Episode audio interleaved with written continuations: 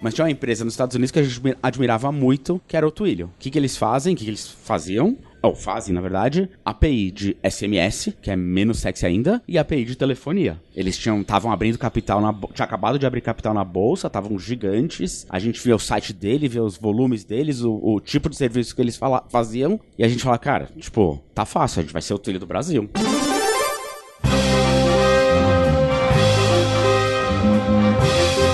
Eu sou Paulo Silveira, eu sou o Rodrigo Dantas e esse é o Like a Boss.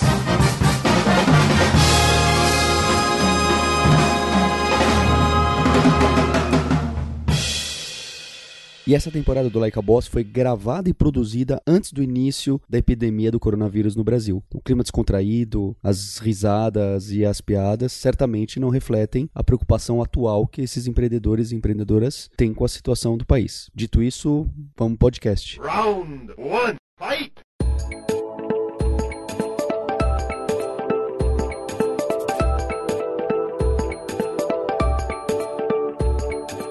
Dove Biggio é cofundador e CEO da TeraVoz e hoje é Country Manager da Twilio. E eu vou fazer uma intro um pouco maior porque essa história é um case de startup que parece de livro, que passa por aceleradoras, passa por venture capital, passa por investimento anjo e no final com uma aquisição por uma das grandes empresas do Vale do Silício. Mais ainda, aparecem alguns personagens na história que já estiveram aqui no Like a Boss, como CEOs e fundadores da Loft, Resultados Digitais, Rock Content, Nubank e Creditas. Então é uma história que faz muito sentido para o cenário de startups de tecnologia do Brasil. Dove, você pode contar para gente o que, que faz a Teravoz e como que ela nasceu? Vamos lá. A Teravoz, a gente começou ela no final de 2014 e a ideia era ser uma solução de PBX virtual, um PBX na nuvem, que, de acordo com a demanda dos clientes que foram surgindo desde aquela época,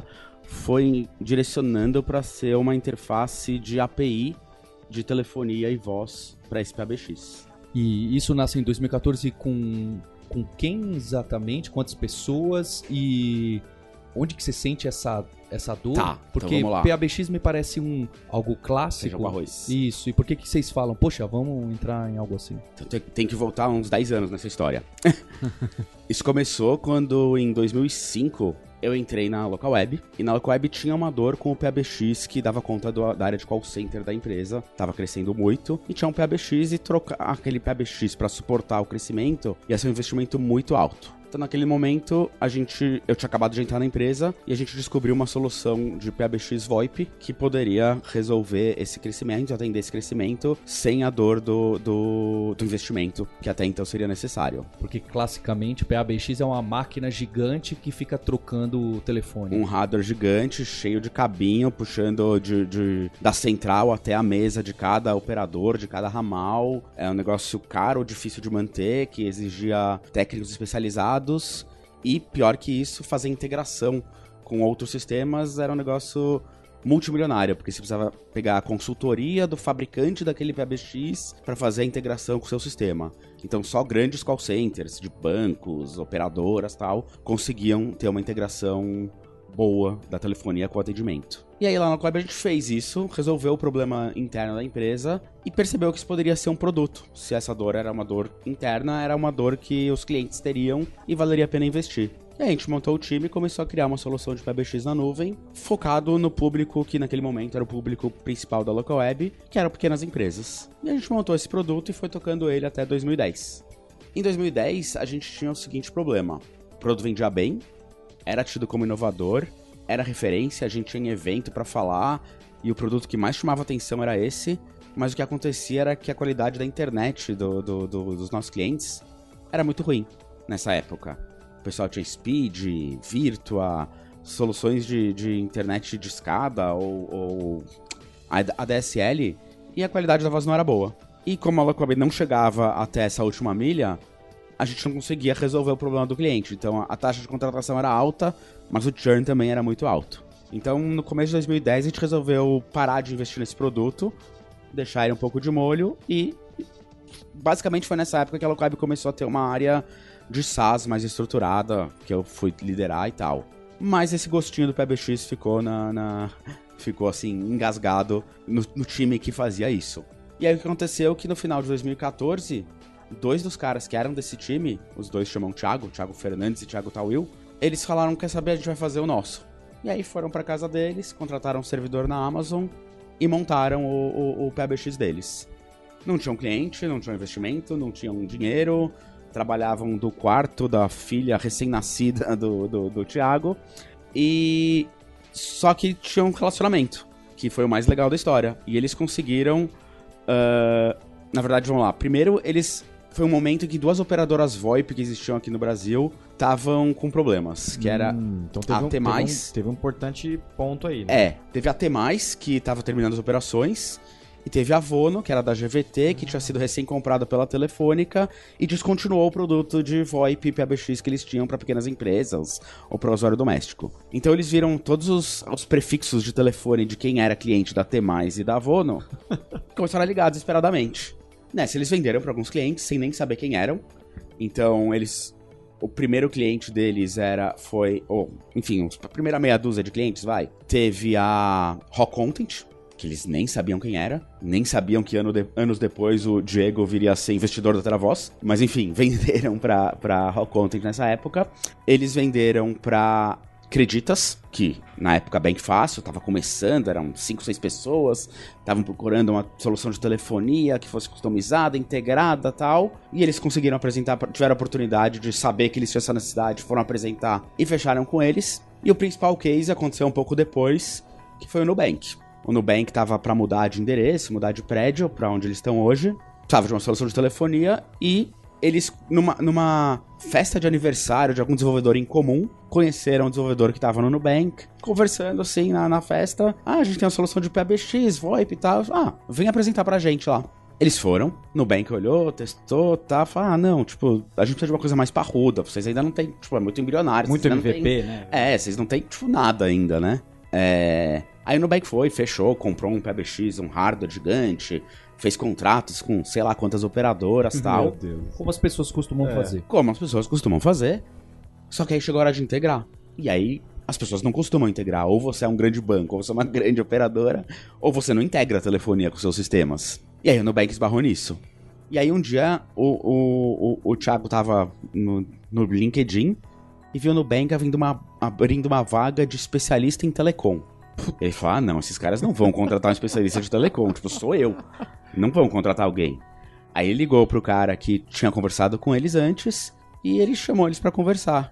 Ele foi lá e falou: ó, o que aconteceu foi que a gente falou com vocês, não deu certo, compramos um PBX, não tá dando certo, vamos inventar uma outra solução. E aí ele falou: ah, podemos, vamos testar a nossa solução agora? E ele falou: vamos. E aí começou. Aí começou com uma pequena eh, equipe de atendimento, sei lá, 10 pessoas, 15 pessoas. E essas 10 pessoas, putz, mas a qualidade aqui no Quatera Voz tá melhor do que tava com a, com a telefonia tradicional. Aí as áreas começaram a pedir pra migrar a telefonia pra Teravoz. Então aos poucos eles, tipo, substituíram o PBX anterior, zeraram o, o PBX legado que o Nubank tinha comprado. E aí o Nubank começou a pedir outras coisas, né? Até então a empresa era esses dois Thiagos. Aí o Nubank começou, ah, agora eu quero integrar com o meu CRM, com o meu sistema de atendimento, eu quero reconhecer o cliente que liga, quero direcionar o cliente para a correta de acordo com o histórico de relacionamento que eu tenho com ele, com a minha inteligência artificial. Eu sei que se o número do identificador de chamada tal ligar, eu quero que caia no ramal de tal equipe que sabe resolver o problema do cara. E aí, esses dois Thiagos eram muito bons de infraestrutura, de telefonia e tal, mas além de pouco braço, eles precisavam de ajuda de alguém mais focado em software. Eles eram desenvolvedores? ou- Eles eram sysadmins, eles Tá. eram mais tipo DevOps, Hackers, sysadmins. DevOps, é, é, hackers. É, exato. É, e, e tinha um background anterior a isso de telefonia mesmo. Ah, eles estão desconhecidos. Eles conheciam equipamento de PBX, telefonia e tal. Quando o Nubank começou a pedir isso, eles ligaram pro Evandro, pro Saroca, que era outro desenvolvedor que trabalhava com a gente na local web. E ele tinha. Eles ligaram pro, Le- pro Evandro, que era um desenvolvedor que trabalhava com a gente na local web. Tinha saído porque queria tirar um sabático, ele tava viajando e tal. E aí ligaram pra ele e falaram: Ó, a gente tá montando a Teravoz, a gente tem um produto de PBX, você manja de software, você manja de PBX, vem com a gente. Ele topou voltar da, da- do retiro dele e se juntou com eles. Começaram a resolver a questão do Nubank e tal. E aí o Nubank começou a pedir um discador para poder fazer cobrança, collections, relacionamento com os clientes e tal. E à medida que foi terminando esse projeto de implementação com o Nubank, eles começaram a pensar, beleza, qual é o próximo passo dessa empresa? Temas, raw content, Nubank, acredita, são clientes grandes mas que naquela época o grande deles ainda era pequeno para bancar uma empresa, Sim. bancar uma operação. Tinham alguns amigos, o tio, o primo, o escritório do pai, não sei o quê, mas enfim, a conta não fechava. Eles não, eles estavam vivendo das economias deles e muito mal, na verdade, nessa Tão fase. vendo de miojo, né? Total, total. o, o, o Thiago Tawil, nessa época, eles, eles, tinham, eles conseguiram sair da casa do, do outro Thiago, alugaram uma salinha no Tatuapé, perto de, um, de onde eles moravam, e o Thiago Tawil, tipo, dormia nesse escritório. Uhum. Ele não, não tinha uma casa. É... Aí quando entrou, enfim, aí depois entrou o Evandro e tal, e quando terminou essa implementação do Nubank, manda um e-mail para mim. Ah, Dó, faz tempo que a gente não conversa, vamos tomar um café. É, vamos, os caras trabalharam comigo, conheço eles, vamos tomar um café.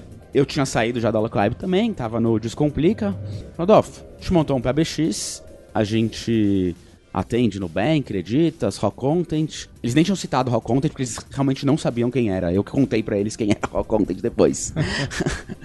é... E aí nesse café eles a gente precisa de ajuda de alguém de produto, de alguém que ajuda a gente com os próximos passos, o que, que a gente faz, prioridades, enfim, tudo que não é técnico. Técnico a gente se vira, mas a gente precisa de ajuda em todo o resto. Vem dar uma consultoria pra gente. Tá bom. Aí uma vez por semana passei aí, passar uma tarde com eles, uma coisa assim, pra trocar ideia, ajudar a organizar. A namorar, né, Doc? Começou a namorar. Aí passou três, quatro vezes, a gente sentou e conversou e falou, ó, tipo, não, esse namoro tá muito leve. Tá muito... Vamos dar o próximo passo. E aí, combinando, a gente topou e eu acabei entrando de sócio com eles. Isso em que ano?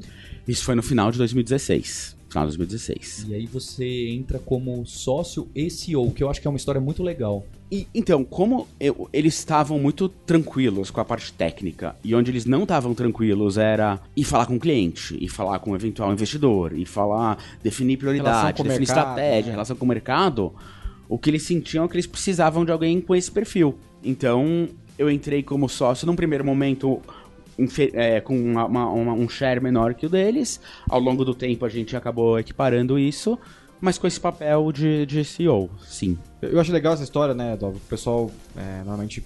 Ah, vou, vou empreender num negócio muito sexy, num mercado que tá super hype. Vocês escolheram um negócio que.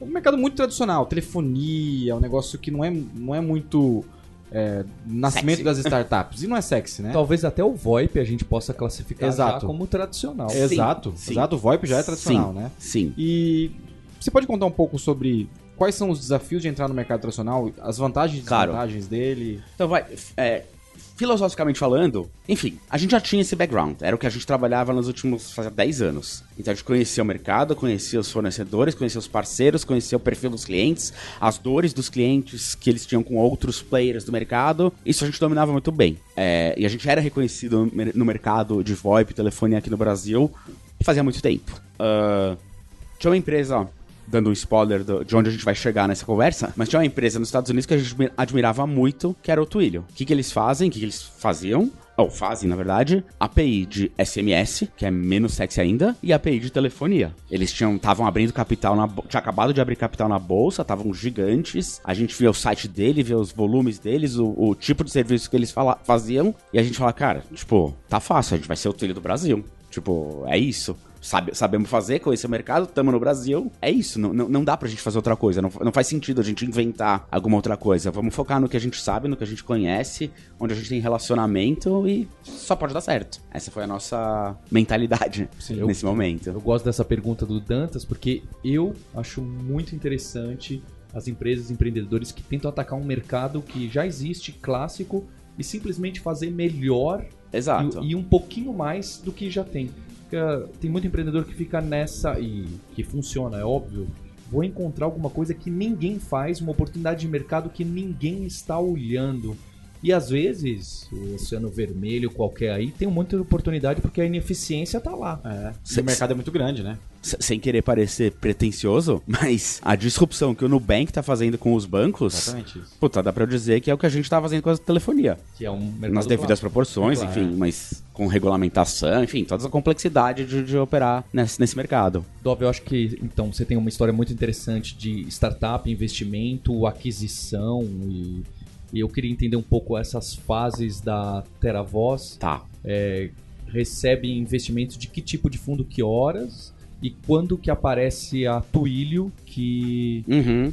Fez uma aquisição completa da TeraVoz e por, Perfeito. por quais objetivos? Então, eh, quando eu entrei com eles, no final de 2016, eles estavam trabalhando, eles tinham mudado de, de escritório, tinham saído do, dessa salinha no Tatuapé e passaram a trabalhar na casa. O, o Thiago, Tawil e o Saroca alugaram uma casa na Moca, onde eles moravam, e no primeiro andar, numa sala dessa casa, era a TeraVoz. Então, quando eu saí do Descomplica e fui pra lá, me juntei com eles, passei a trabalhar lá com eles, e a gente começou a falar, pô, mas tipo, não dá pra eu receber um cliente daqui. É, é, é meio fora de mão do mercado. falar, tipo, vem pra uma reunião aqui na nossa casa.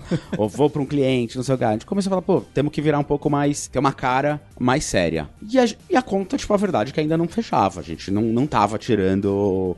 Eu, sinceramente, eu, quando eu entrei com eles, eu era funcionário, CLT e tal. Eu fui pra tirar, tipo, um quarto, um quinto do que eu tirava como CLT. Então a conta realmente não fechava. E aí a gente começou a ouvir muito de programa de aceleração. A gente falou, ah, vamos ouvir o que, que, que é isso. Participamos de uns dois, três processos. E a gente falou, pô, mas a gente não é uma startup iniciando no sentido de, tipo, pô, não sei nada de gestão de produto, preciso de ajuda. Não sei nada de tecnologia, preciso de ajuda. Não sei nada de marketing, preciso de ajuda.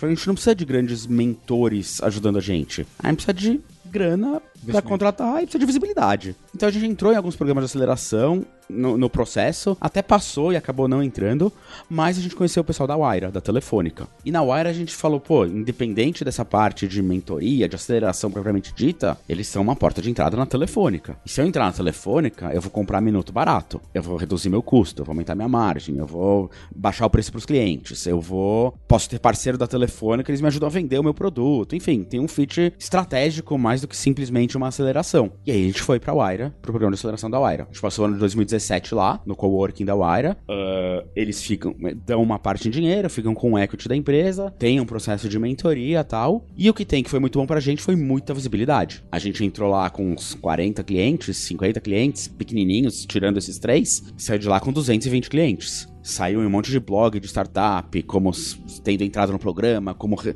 sendo responsável pela telefonia do Nubank, Bank Fácil e, e Rock Content. Isso trouxe outros montes de clientes, também startups reconhecidas para nossa base e tal. Então foi um ano que a gente cresceu muito. E a gente voltou a. a conseguiu passar a tirar um valor um pouco melhor pra gente, na- na- individualmente. A gente passou a conseguir contratar gente, a gente reduziu nossos custos, a gente baixou o preço para os nossos clientes. Então foi ter passado pelo programa da Wara foi muito bom pra gente. Puta, é excelente você falar isso de, de, de aceleração, né? Porque a aceleração ficou tão é, preocupante no mercado brasileiro aqui. E você falar disso, de uma aceleração que te ajudou e, e impulsionou algumas Porque, coisas porque, que tinha um, porque pra gente tinha um fit estratégico, um fit mais, Do que a, estratégico. mais do que a aceleração É. pura, É, é. né? Sim. É, e, e aí, uma coisa que a, a Wira faz muito bem é dar visibilidade pra fundos de investimento do mercado. E aí, num dos demo days que eles fizeram, a gente apresentou, eu apresentei, e o pessoal da Canary tava lá assistindo. Terminou a apresentação, ó, vamos conversar, vamos. Fui lá, apresentei de novo pra eles tal. Em uma semana tinha um term sheet na mão com, com a proposta da Canary pra entrar em investimento com a gente. O programa de aceleração da Wire tava terminando, a gente falou, puta, é mais um empurrão que a gente vai ter, além da grana, de visibilidade, de estar nesse meio, de em vez de eu voltar a alugar um escritório numa salinha e perder a visibilidade, eu continuo na, na, na mídia, sei lá, eu continuo sendo visto como startup, tendo relacionamento, acessos, eventos e tal. E aí a gente fechou com a Canary. Nesse momento também, ah, a Canary ofereceu um valor, a gente falou, ah, tem como mudar isso? Não sei o que. Falaram, ah, o nosso valor é meio padrão, mas vocês podem complementar com algumas pessoas físicas. Nessa hora eles fizeram a ponte com o Diego Gomes, da, da Rock Content, que entrou junto. Eu tava já em conversa com um, um- dois amigos meus, que eram o Natan e a Tânia Stanfater, que vem ela mais do mercado de investimentos, ele mais do mundo de e-commerce, que já queriam, já estavam namorando a possibilidade. Chamei eles nessa hora. O Diego encontrou, o, chamou, convidou o, Bruno Guise, CTO da Resultados Digitais, que também entrou. E por coincidência, nessa época eu tinha marcado de tomar um café com o Paulo, porque eu queria a ajuda dele pra contratar desenvolvedor. Tá muito difícil. Todo mundo procura o Paulo pra contratar Eu não desenvolvedor. ajudo ninguém. Aí a gente foi lá tomar um café, contei pra ele o momento que a gente tava, ele falou, ó, quero entrar também. Falei, beleza, vem também. e assim o Paulo também entrou. E aí a gente fechou essa rodada com a, com a, com a Canary. Então, olha só, hein? É o primeiro investimento anjo que eu fiz que eu tô trazendo aqui que teve um exit. Legal. primeiro de muitos, primeiro de É, muitos. Primeiro de muitos. a, a- a probabilidade não diz isso, mas vamos pensar assim. Enfim, aí a gente fechou a Canary, a gente terminou o programa na Waira, aí a gente foi pro Google Campus. Confesso pra vocês, eu nem sabia o que era Google Campus. Recebi um e-mail marketing falando, ah, vagas abertas, não sei o quê. A gente tava em 7, 8 pessoas nesse momento na Waira. Falei, ah, em vez de procurar um- uma sala, aluguel, não sei o que lá, vamos ver o que é esse Google Campus. Se inscrevemos no programa, mandaram e-mail pra gente, fizemos um call com eles. Pouco depois, ah, vocês passaram, vem passar o, o, o período aqui de, de. Não é exatamente uma aceleração, né? De residência aqui no Google Campus. A gente passou lá seis meses. O programa era até um pouco mais longo que isso, mas a gente cresceu mais rápido, não tinha mais espaço físico. Expulsaram vocês de lá, né, Dov? É, a gente tava. Não, não chegou a expulsar.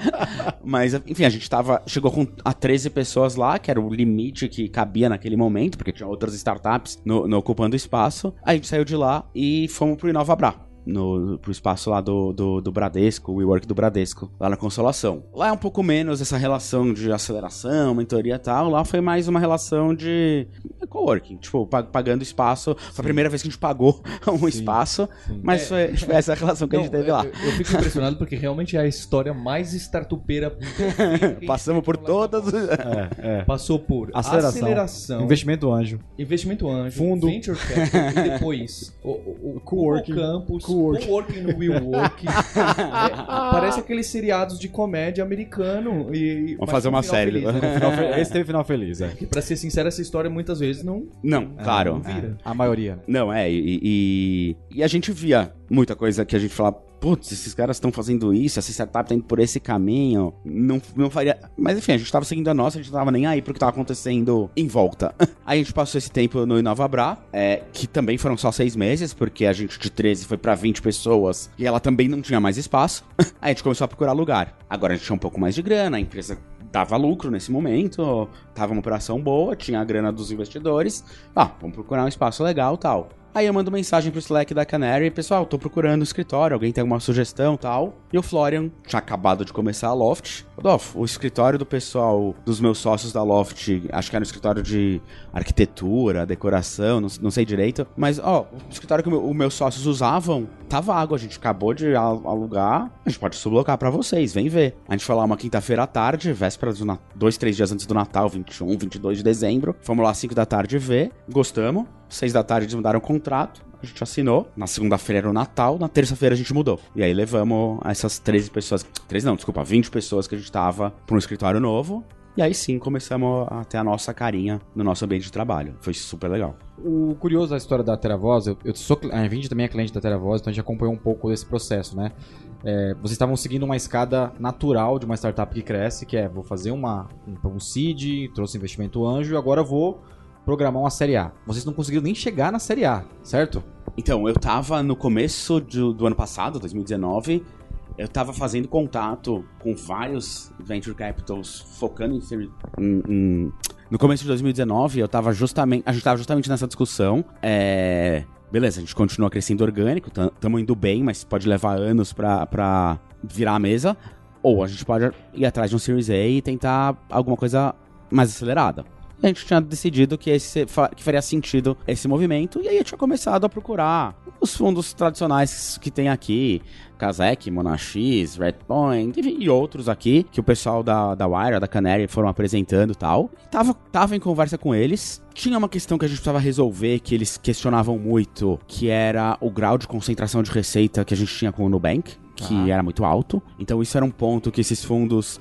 Era um modelo de. Eu gosto do que vocês estão fazendo, faz sentido. Resolve isso e depois volta a falar comigo. Mas enfim, a gente tava no meio dessas conversas. Quando um dia chega no meu LinkedIn uma mensagem: Oi, Dov, boa tarde. Sou o VP de vendas do Twilio pra América Latina. Vamos tomar um café? Tá aqui meu WhatsApp, né? Manda uma mensagem. Aí à noite cheguei em casa, mandei um WhatsApp pra ele. Falei, ah, vamos. A gente faz um call semana que vem. Sei lá, pra mim ele tava em São Francisco. Aí ele me responde na hora: Dov, eu tô aqui no Brasil, vamos encontrar amanhã? Vamos. Eu, eu gosto dessas histórias. Quando, quando ele te mandou a mensagem, o que, qual foi o seu sentimento? Ele falou, puta, o Twilio, que é o benchmark americano, né? Glo- acho que o global, né? O benchmark Global, sim, sim. Qual que foi? O que, que você sentiu na hora? Falou, putz, será que esse cara quer me contratar? Será que esse cara quer me comprar? Ou será que esse cara tá querendo entrar no Brasil e me ferrar É, no mercado? Mixed feelings total. tipo, esse cara quer vir, quer roubar meus clientes. Esse cara quer, quer Não vou sei falar lá. nada nesse café. É. Vou tomar o café e ficar mudo. Exato. Vou, vou ver o que, que esse cara quer, não sei. É. Cheio de dúvidas. Cheio de dúvidas. Mas enfim, um café, tipo, ele pagando ainda? Vambora.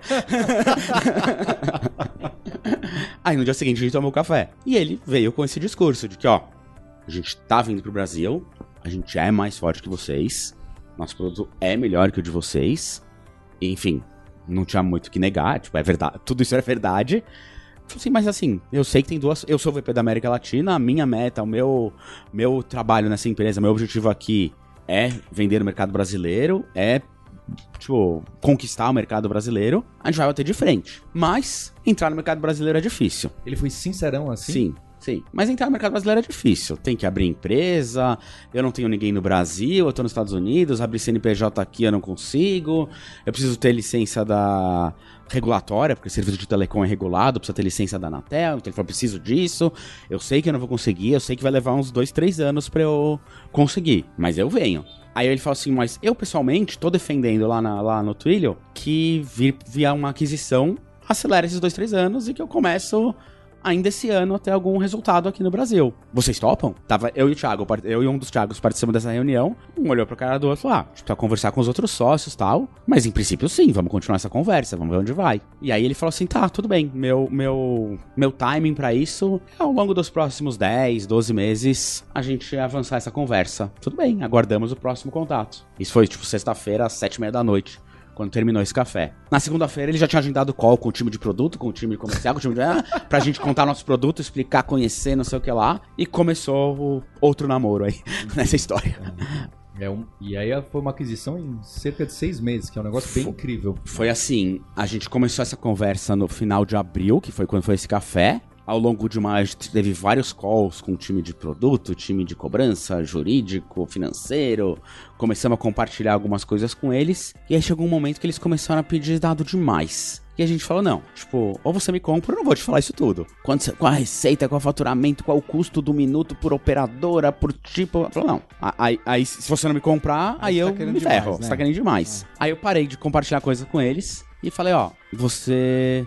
E eu totalmente ingênuo nesse tipo de negociação, sem histórico, sem conhecimento nenhum. Falei, ó, me manda um e-mail escrevendo que a sua intenção é me comprar. E aí, isso vai me ajudar a convencer meus sócios de que eu posso te falar essas coisas. Ele falou, ah, mas não sei o que. Eu falei... Aí ele, ele conversou lá dentro, e aí veio um e-mail da área de Mergers and Acquisitions deles, falando, Dó, sim, nós temos a intenção de te comprar, é, mas precisamos que você abra os números pra gente, pra gente poder avançar. E aí a gente conversou lá dentro e falou, bom, que mais a gente quer desses caras? Já assinou um NDA, já tem uma cartinha deles dizendo que quer comprar. Aí falou, ah, vou me pôr do lado deles. Se eu também não abrir os números, eles também não vão me comprar. Então a gente tem que ceder um pouquinho.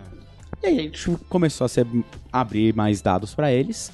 Isso foi, foi essa conversa e não vou chamar de due diligence porque a parte de due diligence foi ainda bem pior. Mas a gente foi conversando com eles, interagindo, compartilhando material e tal, até o final de junho. E na última semana de junho, a gente fez um call e eles falaram assim, ó, agora chegou a hora de a gente fazer uma proposta pra vocês. Mas a gente, antes de mandar formalmente, a gente quer saber que, tipo, vocês vão aceitar. Então, os termos são esses, as condições são essas. Posso mandar um term sheet pra vocês assinarem? Obviamente, a gente fez um charminho, vou falar com os sócios, deixa a gente conversar, não sei o quê. Uma semana depois, a gente, a gente respondeu e falou, lógico, manda a proposta. Manda o term sheet. Mandaram na, na... Uma semana depois não, foi um pouquinho depois. Aí no começo de agosto, eles mandam o term sheet e falam assim... Só que agora vocês têm cinco dias assin- devolver assinado. Aí a gente foi, sentou com o nosso advogado, é, lemos linha a linha, em- acho que entendemos o que estava escrito, não- até agora não tenho muita certeza. e, enfim, devolvemos pra eles assinado o, o, o term sheet. Assinamos o term sheet, uma quinta-feira. Na quinta seguinte, na quarta seguinte, chega um e-mail, pessoal, estamos começando então agora o processo de due diligence. É, segue a planilha que vocês têm que responder em cinco dias. Sete dias. E aí eles mandam pra gente uma planilha, um Excel, com sei lá, 50 abas, cada aba com 80 perguntas sobre cada item da empresa. Números, financeiro, contábil, jurídico, regulatório, enfim, tudo, tudo, tudo, tudo, tudo que você pode imaginar que se pergunta sobre uma empresa, esse Excel perguntava e a gente tinha cinco dias úteis para responder. Enfim, dividimos entre a gente. Um dos sócios, Saroca, já tava com uma viagem marcada fazia tempo, de férias, que não tinha como desmarcar, era internacional, não sei o quê. Ele foi, não tinha muito o que fazer. E aí nós outros três, tipo, sentando e começamos a responder esse negócio. Dividimos e começamos a responder esse negócio. Com dois agravantes. Pra dar tempo, a gente precisava de ajuda do time pra, pra responder tudo. Sem contar pro time por que, que eles estavam respondendo isso. Nossa, cara. Então a gente falava, tipo, ah, a gente tava falando com o investidor e não sei o que, e eles estão fazendo esse questionário, ajuda a responder. Mas, então, por que, que o investidor quer saber qual é o stack de desenvolvimento que a gente usa pra tal solução? Eles não são investidores, eles eles sabem tecnologia? não, não, é investidor estratégico que vai ajudar a gente. Enfim, aí o time foi ajudando. A... Provavelmente desconfiaram, enfim. É. Mas aí foram ajudando a gente, então esse foi um dos agravantes. E outro, eu tava com o filho passando por uma cirurgia de emergência no hospital. E eu passei metade do questionário respondendo da sala de espera do hospital também. Então foi uma fase bem Caramba. tensa, bem corrida. Mas enfim, atrasamos, não entregamos em uma semana. Mas em 10 dias entregamos bastante. E é legal você estar contando isso, porque eu, eu acho que o pessoal que tá ouvindo o podcast fala, putz, recebi uma proposta do Twilio e depois que eu recebi a proposta e a gente deu um sinalizamos, sinalizamos ok, foi tudo simples, né? Putz, Eu, dinheiro hein? caiu na conta tal, né? Não. E as pessoas não entendem que esse processo de seis meses, que é rápido mesmo, ele tem várias dores dentro do, do, do negócio, né? Foi- Você foi- podia contar quais foram as principais, assim, de ok, eu quero fazer alguma coisa com vocês, até o, o contrato assinado, o dinheiro tá. Primeiro, esse período de due diligence. Com a pressão desesperadora, a gente é uma empresa pequena, então a gente não tinha um, um conhecimento dentro de casa, jurídico, contábil. E eles botaram grandes consultorias, ah, grandes escritórios de advocacia para analisar a gente. A gente se sentia como se gente- eles estivessem analisando uma empresa de alguns bilhões de dólares, que não foi o caso. Apesar de eu não falar valor, eu já adianto que não foram bilhões de dólares. É, mas a gente sentia, pô, esses caras estão fazendo um investimento pra avaliar a gente, pra, pra conhecer a gente, que a gente não tá nem preparado pra responder à altura. Então a gente. Primeiro a gente tinha um pouco de medo de não responder à altura. Tipo, vem o cara de uma mega auditoria, Big Five consultoria, te fazer uma pergunta. Pra se eu falar errado, eu Perdeu a cor. Perdi tudo. Então a gente tinha muito medo de errar. A gente tinha muita resposta que a gente não sabia do lado de, de contábil, jurídico. Eu tinha um controle meu controle financeiro, eu tinha um Mas é Excel. muito difícil, né? Esses É. termos de, de M&A é muito difícil. Muito, Você tem muito, que ter um apoio mesmo, muito. Então, e aí, e aí a gente, como foi tudo muito rápido também, o, o, o, o, o- o escritório de advocacia que ajudava a gente, embora ele tenha ajudado muito, ele conhecia muito de Brasil. E, e tudo era inglês, os termos eram inglês, o contrato era em inglês, então m- tinha muitos termos que faziam referência à legislação americana, que eles também tinham dificuldade em ajudar a gente. Mas enfim, passamos. Foi, foi cansativo e tudo, passamos essa fase. E aí começou. E o, o Twilio tinha colocado pra gente que eles tinham um prazo pra fechar o negócio, que era dois meses antes do fechamento do ano fiscal. Uhum. Então ele falou: ó, a gente tá começando o due diligence agora em agosto, até dia 31 de outubro, o contrato tem que estar assinado, senão a gente não pode assinar por dois, três meses até fechar no fiscal, e aí a gente reconversa em janeiro, fevereiro. E aí talvez eu não queira mais vocês. Temos que correr Olha a desesperadamente. pressão, cara. Aí, beleza, fomos, respondemos, fizemos tal. E aí, aí veio o contrato, né? Aí, aí veio assim, beleza, acabou o due diligence, agora a gente vai mandar pra vocês o contrato. Contrato, outra coisa super difícil. Muito. Com termos em inglês, com termos referentes à legislação americana, com o nosso advogado brasileiro também não dominando tanto sobre... ah, Aí vira um ah, negócio de advogado, né? vira advogado, mas que é tipo um elefante discutindo com uma formiguinha. É. Porque por outro lado a gente fala assim, tá, mas se eu não concordar com tal coisa, será que isso põe o negócio em risco? Uhum. Ah, então vou aceitar. Ou não, aí o advogado fala, não, não, mas pessoal, isso é muito importante. a gente fala, puta, e agora? Isso é importante, não é importante? Vale a briga, não vale a briga? E se brigar e perder? Você não sentiu que essa fase era mais um negócio de advogado com advogado? Vocês não estavam mais dando pitaco em nada, não estavam decidindo mais nada. Era advogado decidindo por você. Então, era, mas é, é que a gente. Não, nosso advogado não. não, não por ser brasileiro, pela, pela área de especialidade dele no Brasil, ele também não tinha essa segurança toda pra argumentar Sim. com eles. Então, era eles com o nosso advogado e com a gente pesquisando no Google o que, que ele queria dizer com aquilo. E, e- e foi uma, uma, uma, uma, discussão mega, tipo, desigual. Mas a gente tava maravilhado com, com- com a possibilidade, com o valor financeiro, Com com a a, empresa, oportunidade. né, com a em- Era a nossa referência desde o primeiro dia. Pô, vamos. Lembra que eu falei no começo? a gente- nosso sonho era ser o Twilio do Brasil. Aham. Tava acontecendo. Então, tipo, fazia sentido em todos os aspectos. Enfim, aí beleza, a gente fechou os termos, assino- fechou o contrato, não sei o quê. Aí 30 de outubro, amanhã vem o contrato pra gente assinar. Todo mundo feliz, não sei o quê, vamos comemorar tal. Aí nessa fase não era mais meu filho, era minha mãe, tava no hospital. Aí 30 de outubro à noite, eu tava no hospital, 9 da noite, chega uma mensagem. Doff, tem um problema urgente, a gente precisa falar agora. Os caras de São Francisco. Vamos lá, entra no call. Então, Dolph, a nossa auditoria aqui fez, fez uma análise e chegou à conclusão que se a gente fizer o pagamento dessa forma, isso vai ser, pela, vai ser considerado no Brasil como, como, como um pagamento trabalhista, né? Como vai estar sujeito à legislação trabalhista. E aí tem tanto de imposto. Não tem o budget para esse imposto. Como assim? O que, que, você tá me dizendo? Tipo, O que, que quer dizer esse seu aviso? Falou, não, quer dizer que a gente não vai assinar amanhã, quer dizer que eu preciso de mais uma semana pra te fazer uma nova proposta. Falei, mas e o seu prazo de ano fiscal e tal? Falou, não, não. Esse eu consegui resolver. E aí você já fica cheio de dúvida, né? Ele tá sendo Será que é um transparente, blefe, ele né? não tá sendo transparente, é blefe, né? Blefe. Tipo, com quem eu tô falando? Enfim, respostas que eu nunca vou ter na minha vida e agora também já foi, nem quero saber. mas você fica cheio de dúvidas. Passa dois, três dias, o final de semana mais tenso das nossas vidas. Vem o call, eles fazem a proposta, muda um pouquinho o modelo, né? Tipo, quantos por cento é em dinheiro, quantos por cento é em ações. Enfim, muda um pouquinho po- o valuation, o que foi bem intenso. A gente, depois de quase seis meses sabendo o valor que a gente ia receber, na véspera descobre que é a menos. Mas eu tava comentando com vocês antes, né? Tipo, eu perdi um dinheiro que eu não tinha. Então também, tipo, era um sofrimento que não fazia muito sentido, porque, tipo. é, Eu até brinquei com os sócios, comecei e falei, puta, nunca perdi tanto dinheiro num dia, mas eu também nunca tive esse dinheiro, então, tipo.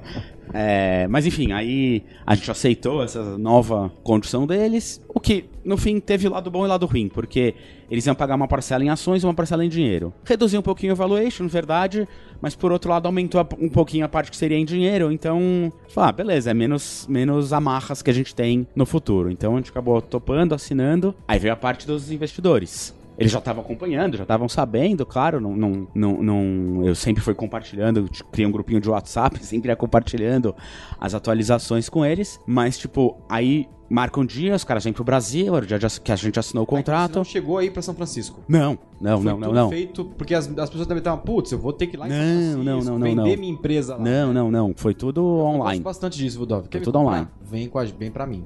Vem até aqui. Eles vieram pra cá. ve- Veio uma vez esse cara que fez. que teve esse primeiro café. No meio do processo, quando eu sinalizei que eu não ia abrir tudo se eles não, não mandassem e-mail, formalizassem, não sei o que lá, ele veio de novo pra convencer a gente. Ah, entendi. E uma terceira vez eles vieram, aí já veio uma equipe de quase 10, 15 pessoas, que já era mais due diligence mesmo. Porque isso mostra intenção de verdade, Sim, né? As sim, pessoas não vão sim, perder sim, tanto sim, sim. tempo, né? Sim. Então, Sim, sim. bom.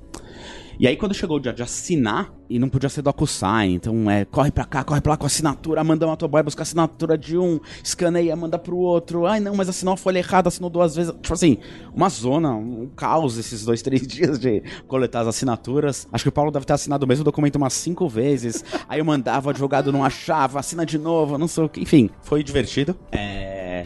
Aí a gente tava com eles uma sexta-feira, tava sentado já conversando sobre como seria a segunda-feira, quando eles estariam um time de 15 pessoas deles pro Brasil, pra gente comunicar o time, fazer essa onboarding do time e tal. Aí no meio da conversa tal, eles mandam uma, ele, o pessoal dos Estados Unidos manda uma mensagem, pessoal, olhem suas contas, vejam se o dinheiro caiu. No meio, no meio da, fico até emocionado.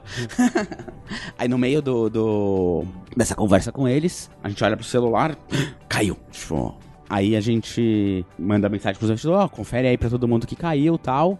E aí, tipo, os investidores. Tem uma questão tributária nessa história, que é, se você recebe o dinheiro aqui no Brasil, você tem que recolher o ganho de capital. Se você recebe nos Estados Unidos, a empresa tem que recolher o ganho de capital, tem que reter o, o ganho de capital do lado dela.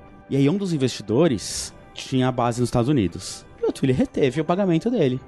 Era onde o que faltava assinar. Aí ele falou assim: ah, Dolph, recebi o dinheiro, mas recebi menos do que o combinado. Não vou assinar. Deus do céu, cara. Parece Tipo, que não já tava eu, pago, não já tava eu. assinado por todo Já tava pago, assinado por todos os outros, e eles falaram, ah, não, não era esse valor. E que ia falar, você tem razão, tipo, é, é, sei lá, você tem razão. Aí o Twilio falou, não, mas, tipo, a lei é essa, tem que reter. Aí ele falou assim, não, vamos fazer o seguinte, me paga, e se tiver que reter, eu te devolvo. Se, tiver, se isso causar algum problema depois, eu te devolvo. Enfim, sexta-feira, às nove e meia da noite, nesse dia, que a gente conseguiu a assinatura de tudo, o Twilio acabou pagando e, e aceitando pegar o dinheiro de volta se tivesse algum problema depois, tal. E aí, sexta-feira, às nove e meia da noite, fui pra casa dormir tranquilo. Eu imagino que, imagino que o sono foi diferente esse dia, né? Pô, deu pri- Primeiro um alívio, né? Tipo, em- de um período de muito, muito, muito estresse, muita né? correria. Foi um alívio de verdade. A segunda, tipo, realização de um sonho desde o primeiro dia, né? Tipo, Exato. eu pessoalmente, nesse mercado, tipo, ABX, VoIP e tal, desde 2005, puta, fechou com chave de ouro, né? Não tem nem o que dizer. Não, e agora Não fechou, na verdade, desculpa. abre uma outra, É, né? do- começa uma Abre uma nova. outra porta, né? É, que agora é outro desafio, voltar a ser funcionário, voltar a ter.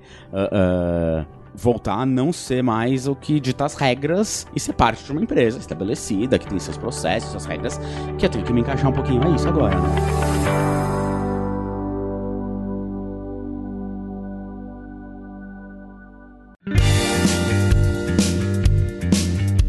E antes da virada para a segunda parte, fica o convite para você participar da newsletter do Like a Boss. Se você entrar em likeaboss.com.br, é mais uma forma de você estar em contato com a gente além do grupo do Telegram em t.me barra grupo Like a Boss. E, e é interessante, né, Paulo? A gente, qual foi a motivação dessa newsletter? O pessoal tá ouvindo. A gente recebe muita pergunta, né? Depois de uma entrevista, depois que nas- nasce um episódio, as pessoas vêm perguntar pra gente: pô, mas como é que é o. Pô, vocês foram lá no Nubank, vocês foram no, no- na Smart Fit, como é que é o dia a dia dessas empresas por trás? Então, a gente falou: vamos montar uma newsletter, vamos tentar passar um pouquinho de como que é esses bastidores. Quais são os desafios que essas empresas estão tendo também? Porque a maioria dos desafios são desafios parecidos com todo tipo de empresa que está crescendo muito. Então essa news vai ajudar um pouquinho também. E a gente consegue entrar em profundidade em alguns temas que a gente fala aqui no podcast, que em 30, 40 minutos é difícil e ficaria um pouco fora do nosso padrão do programa. Lá você vai ter mais acesso a alguns links, o que está acontecendo no ecossistema de startup, nesse mundo de liderança, inovação e transformação digital. Tanto com a visão do Rodrigo Dantas, que é CEO da Vind, então tem essa pegada de fintech, de recorrência, de modelo as a service, assim como a minha visão. Paulo Silveira, que sou CEO do grupo Kaelon Alura, e o que, que eu estou enxergando da forma que as empresas estão encarando esse treinamento, aprendizado e mudar a cultura e fazer essa tal da transformação digital. Então vai lá no likeaboss.com.br e se inscreva para receber essa newsletter semanal que já está rolando.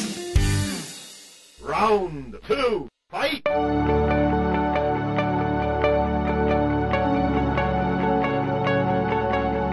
Dov, nessa segunda parte a gente queria saber um pouquinho de você. É, você falou bastante do background em relação ao PABX, local web, que foi su- sua escola bastante. Mas e até antes disso, o que, que você estudou? O que, que você fez? Eu sou o típico nerd de engenharia da década de 90. Então, meu primeiro computador meu pai me deu quando eu tinha. Meu pai era engenheiro também, fez poli. E quando eu tinha uns 7, 8 anos, ele comprou o primeiro computador em casa, era um XT. Ninguém nem sabia o que era isso. Eu tinha um computador em casa. Com 8 anos, eu já brincava com Basic. 10, print hello, 20, go to 10, esse tipo de coisa. Fazia isso. É, ao longo dos anos, aprendi Clipper com DBase 3, então eu fiz um sisteminha pro meu pai, é, pra biblioteca de livros do meu pai. Adorava programação com Clipper, essas coisas. Chegou a época da faculdade, tinha muita dúvida se ia fazer ciência da computação como você fez, ou se ia fazer engenharia. Meu pai vinha de engenharia, me convenceu que engenharia era mais genérico, mais amplo, tinha mais possibilidades tal. Fui fazer engenharia, entrei na Poli,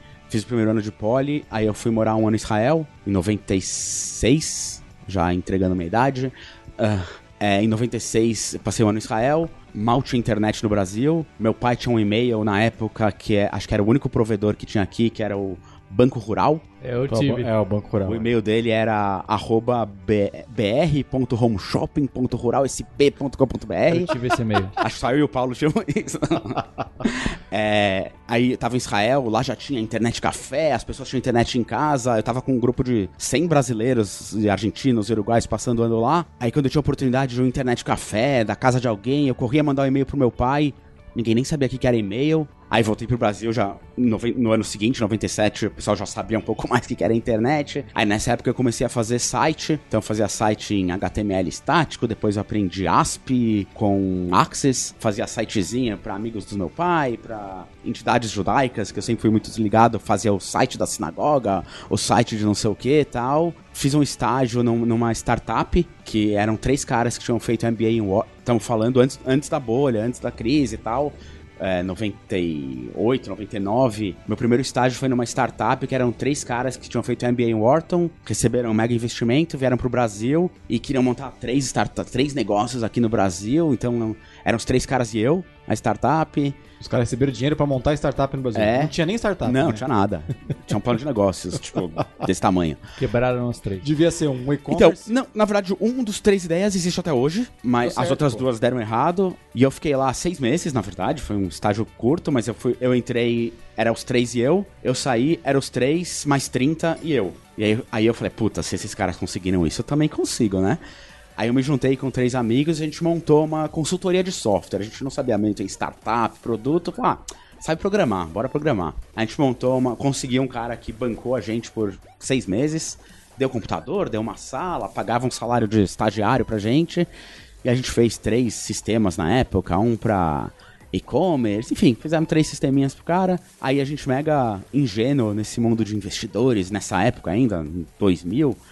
É, um dia o cara chega pra gente, a gente era três sócios, desculpa, quatro sócios, e o cara, a gente tinha 70% da empresa, esse investidor tinha 40%, ou 30%. Um dia ele vira pra gente e fala assim, pessoal, mas eu acho que o meu valor pra empresa, em termos de dinheiro, de captação de clientes e tal, é maior que vocês, acho que a gente deveria inverter e deveria ser 70% eu, 30% vocês. A gente na faculdade, perdido, tá falando, ah, não, não, não dá nem pra conversar, tchau, acabou.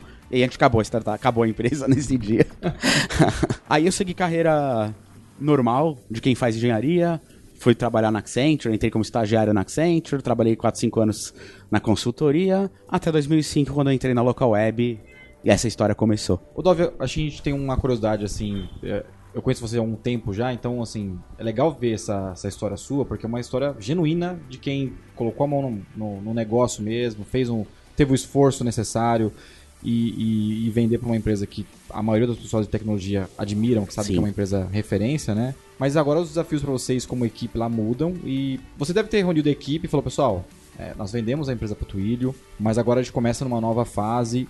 Como é que vocês estão se enxergando como equipe hoje? Porque acho que agora é uma nova fase Claro. para todo mundo lá. Claro, né? sem dúvida. O que aconteceu foi que no primeiro dia que a gente assinou o contrato, depois dessa sexta-feira maluca em que a gente assinou o contrato, na segunda-feira tinha 15 pessoas do Twilio que chegaram no nosso escritório de manhã. Já botaram bexiga escrito Twilio, já decoraram o escritório, não sei o quê. Caramba, cara. Ficou uma pessoa na porta pra cada funcionário que entrasse assinar um NDA. Tipo, antes de, antes de cruzar a porta da, da, da sala, a gente botou todo mundo na sala, fiz uma apresentação rapidinha contando um pouco da história. Começamos, o Thiago, os Thiagos começaram, o Saroca entrou, eu entrei, esses clientes, esse- esses números, esse volume de minutos que a gente conseguiu chegar, essa equipe que a gente conseguiu montar. E falei, chegamos nesse ponto em que agora não somos mais Teravoz, somos o Twilio Brasil. A Twilio Brasil, que Twilio é no feminino. Somos a Twilio Brasil. O pessoal da Twilio tava aqui no Brasil, então eles ajudaram muito a dar respostas pro pessoal, porque a verdade é que a gente também não sabia todas as Sim. respostas nesse momento. Então eles ajudaram muito a dar as respostas, o que, que vai acontecer com o produto, o que vai acontecer com a área, o que, que a gente vai ter no Brasil, o que não vai ter no Brasil. Enfim, a gente começou até a, a, a, a ter eles por perto para dar esse direcionamento, o que foi muito bom. Agora que já passou uns dois meses, dois meses e pouco disso, a gente tem muito contato com eles, gente é muito próximo deles, sempre tem alguém deles, dois, três deles aqui no Brasil acompanhando. E o que tá acontecendo agora é meio que uma, uma definição de que áreas vai ter no, a gente vai ter no Brasil, como é que essas áreas vão ser treinadas. Então, sei lá, a gente tinha um time de atendimento. Esse time de atendimento tem que aprender a atender sobre o produto do Twilio e não mais sobre o produto da TeraVoz. Então, a gente tá agora nessa fase de capacitação, primeiro de organization chart, né? A, a- a organiza- a organização da estrutura mesmo. quem são os contatos lá fora responsáveis por essas áreas, porque é uma estrutura matricial. Embora eu tenha a função de country manager, eu não sou o chefe do atendimento, eu não sou o chefe de vendas, eu não sou o chefe, sei lá, das várias áreas da empresa. Tem uma estrutura matricial que eles vão responder para as áreas pares. Tô falando de São Francisco, mas na verdade é uma empresa totalmente distribuída, é, então para cada um, para cada área. E a gente tá nessa fase agora de transição, de entender que área responde para quem, qual é o papel exatamente, como vão ser os treinamentos. O time comercial já tá sendo treinado, o time de suporte muito em breve breve, o time de engenharia muito em breve tem, tá, tá acontecendo essa movimentação e, e a verdade é que estamos aprendendo. A verdade é que a resposta mais sincera para sua pergunta é não sei. Mas eu tive que enrolar tudo isso porque falar só não sei ia pegar mal. Dove, obrigado pela participação. É uma história muito bacana, que parece até do, dos livros. Parabéns aí, valeu. Eu que, agrade... Opa, eu que agradeço vocês por terem sido clientes, o Paulo por ter sido investidor, por ter ajudado a participar nessa história e enfim, o que eu puder compartilhar das dores, dos acertos, dos erros que a gente teve, é um prazer. Valeu, Dó. Obrigado. Valeu, obrigadão. Obrigado pela sua audiência. A gente tem um encontro na próxima semana e não deixe de assinar nossa newsletter em likeaboss.com.br para receber uma atualização semanal, além de entrar no nosso grupo do Telegram em t.me barra grupo likeaboss. Este podcast foi editado por Radiofobia, podcast e multimídia.